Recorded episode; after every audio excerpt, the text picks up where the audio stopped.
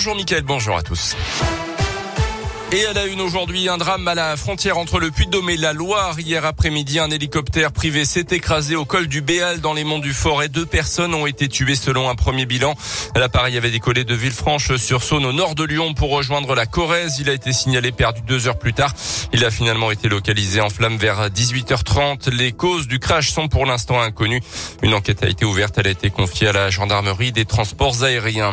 Le télétravail continue forcément de bousculer nos habitudes en ce moment à cause de la crise sanitaire. Vous faites d'ailleurs peut-être partie de ceux qui appréhendent ce retour au télétravail loin de votre bureau et de vos collègues. À cause de la situation, le gouvernement demande donc aux entreprises et aux salariés qu'ils peuvent trois jours de télétravail par semaine. Mais chez certains, cette nouvelle organisation est déjà une habitude. de L'entreprise parisienne, les petits culottés qui vendent des couches écolo, a même renoncé à investir dans des locaux plus grands. À la place, Mathieu Batteur et son associé prévoient des semaines de travail nomade. Cette semaine, ils sont six salariés regroupés dans un chalet du Puy-de-Dôme près du lac Chambon. On l'écoute. Il y a trois ans, on était euh, entre deux et trois jours de télétravail par semaine, donc on avait déjà mis en place le système télétravail au début. Ce qui s'est passé avec le Covid, bah, on était passé justement en full télétravail. On se voit finalement assez peu. Nous, on se voit qu'une seule fois par semaine au max du max. Donc le fait qu'on passe ces semaines de travail nomade on vient une semaine à un endroit en France on partage vraiment des vrais liens. Et là, on vit vraiment ensemble. Ça veut dire qu'on cuisine ensemble, on mange ensemble, on travaille ensemble et on fait des activités ensemble. Et en fait, ces semaines-là sont vraiment des semaines où on partage du lien. On fait ça bah, justement pour faciliter la communication. C'est également un moment de plaisir pour toute l'équipe. Des sessions de travail sont bien évidemment prévues, mais dans la semaine, les salariés ont également effectué un vol en montgolfière ou, en, ou encore visité une ferme. Dans l'actu également, ce matin, protocole déjà allégé dans les établissements scolaires sur son site internet.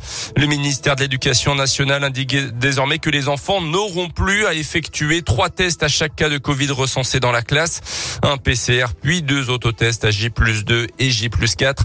Euh, tout ça à cause du nombre de nouveaux cas de Covid chaque jour en France. Ces trois tests seront finalement valables une semaine. Hier, plus de 9200 classes étaient fermées dans le pays seulement quatre jours après la rentrée scolaire. C'est le plus haut niveau depuis le printemps.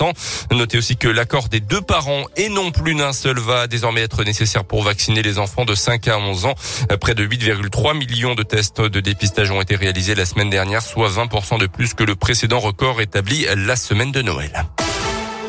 L'en foot, première sanction après les incidents lors du déplacement à Jura Sud pour la Saint-Etienne.